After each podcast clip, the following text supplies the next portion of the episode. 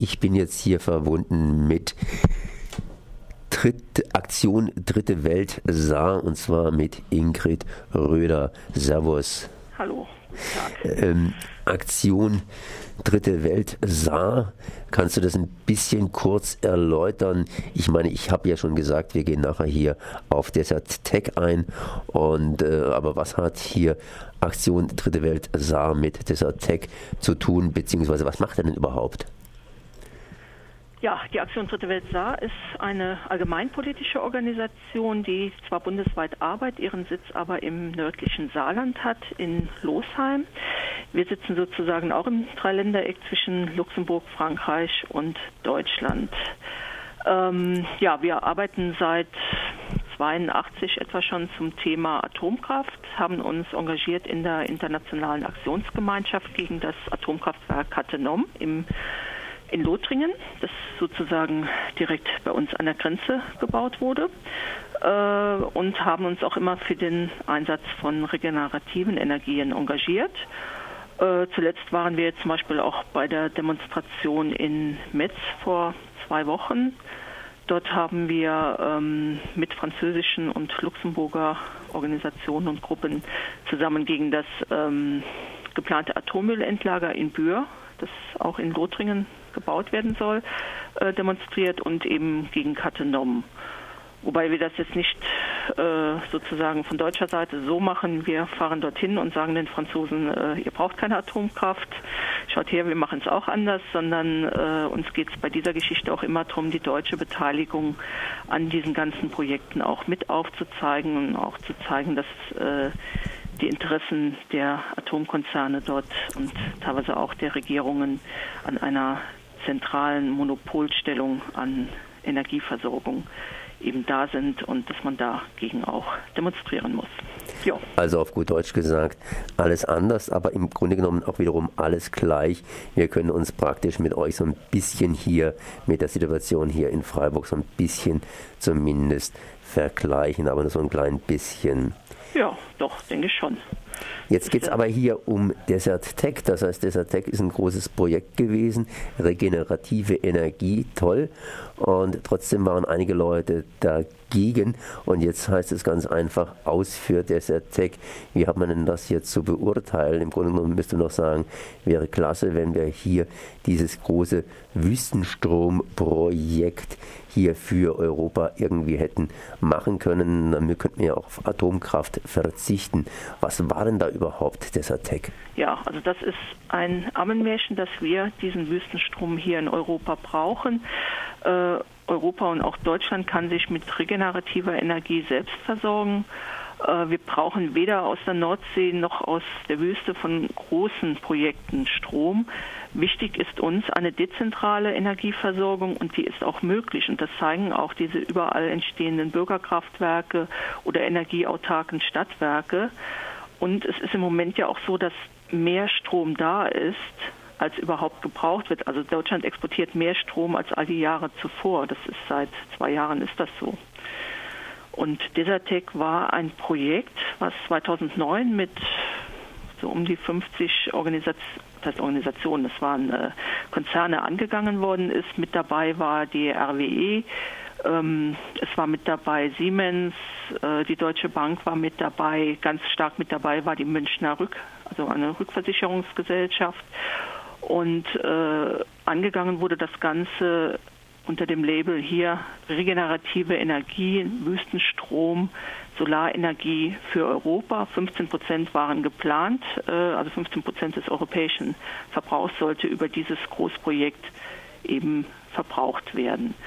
Und dass das nicht geklappt hat, ähm, liegt nun weniger an der Einsicht, dass Strom dezentral besser produziert werden soll, sondern eher an den Fakten. Es gab zum einen durch den arabischen Frühling eine ähm, Situation, dass diese ganze Region eben politisch nicht so stabil war, dass man dort gute Geschäfte machen kann. Und zum anderen eben auch durch den Ausbau der erneuerbaren Energien in Deutschland äh, auch einen Strom, einen großen Stromüberschuss, äh, wo dieses Projekt so als finanziell lukrativ eben nicht mehr gesehen wurde. Siemens und E.ON sind ja schon länger ausgestiegen. Äh, die RWE ist jetzt sogar auch nach dem Schluss von dieser Tech noch mit dabei geblieben. Das heißt, sie haben ihre Finger noch weiter mit drin. Ähm, das heißt, ähm, wir werden da natürlich auch noch mal weiter schauen, was passiert da. Und unsere Kritik an diesem Projekt war von Anfang an, es ist A, es ist ein, geht um eine Monopolstellung bei der Energieerzeugung, und zwar eine Monopolstellung bei der regenerativen Energieerzeugung. Das ist ja das, was die Energiekonzerne im Moment auch ganz, ganz stark betreiben nach ihrem aus eben oder voraussichtlichen Ausbau Atomkraft. Und eben auch ähm, ja, Kohlekraftwerke sind natürlich auch äh, von der Klimabilanz her auch nicht so lukrativ. Ähm, das ist das eine. Und das andere ist halt ähm, die Geschichte, dass dort über die Köpfe von Leuten hinweg äh, Sachen entschieden werden. Das heißt, die Bevölkerung vor Ort in den nordafrikanischen Ländern oder im Mittleren Osten, also im Moment war äh, dieser Tech noch mehr auf Nordafrika ausgerichtet. Diese Bevölkerung ist da gar nicht mit dran beteiligt. Das wird zwar von dieser Tech oft dementiert, aber wenn man sich anschaut, wie die geplanten Kabelführungen sind, also dann sieht man sehr deutlich, wo die Kabel hinführen, nämlich Riesenseekabel äh, nach Europa. Das war die Planung und äh, die Planung war nicht, die Bevölkerung zum Beispiel südlich der Sahara mit Strom zu versorgen. Und das ist eine kolonialistische Denkweise, ähm, die so eben nicht toleriert werden kann.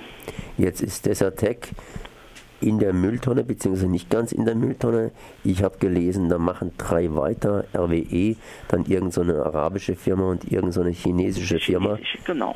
Das heißt, äh, das ist international immer noch am Gange, könnte jederzeit wieder aufleben, aber augenblicklich, wie du gerade eben vorhin schon bereits gesagt hast, die regenerative Energie hat dafür gesorgt, dass wir hier in Europa praktisch einen gewissen Stromüberfluss haben, vor allen Dingen dezentral nichts zentral, aber die alten Kräfte leben. Das heißt, die Europäische Union fördert laut ja, Europavertrag praktisch, Euratom-Vertrag, immer noch die Atomkraft, unter anderem in Großbritannien. Und ihr, ihr habt in Kalenom, sprich auch in Europa, gerade vor eurer Nase, eben hier auch noch ein Atomkraftwerk. Und nachdem, äh, ja, wenn die Atomkraftwerke ähm, dampfen. Ne? Die rauchen ja nicht, sondern sie dampfen. Das heißt, sie stoßen ja Wasserdampf aus. Genau, das sieht auch sehr schön aus. dann, dann, dann, dann stoßen sie auch natürlich auch noch Abfälle aus und da wird das eine oder andere auch noch verbuddelt. Wie sieht denn da die Situation jetzt hier aus nach Desertec sozusagen in Europa generell im Energiesektor? Ja, das Problem ist ungelöst sozusagen, was Atomabfälle angeht. Ähm, es gibt zum Beispiel von Frankreich aus ein ganz großer Transfer nach, ähm, nach Russland, wo äh, teilweise Fässer überirdisch gelagert werden. In Bühr, in dem lothringischen Bühr, ist ja dieses Atommüllendlager geplant.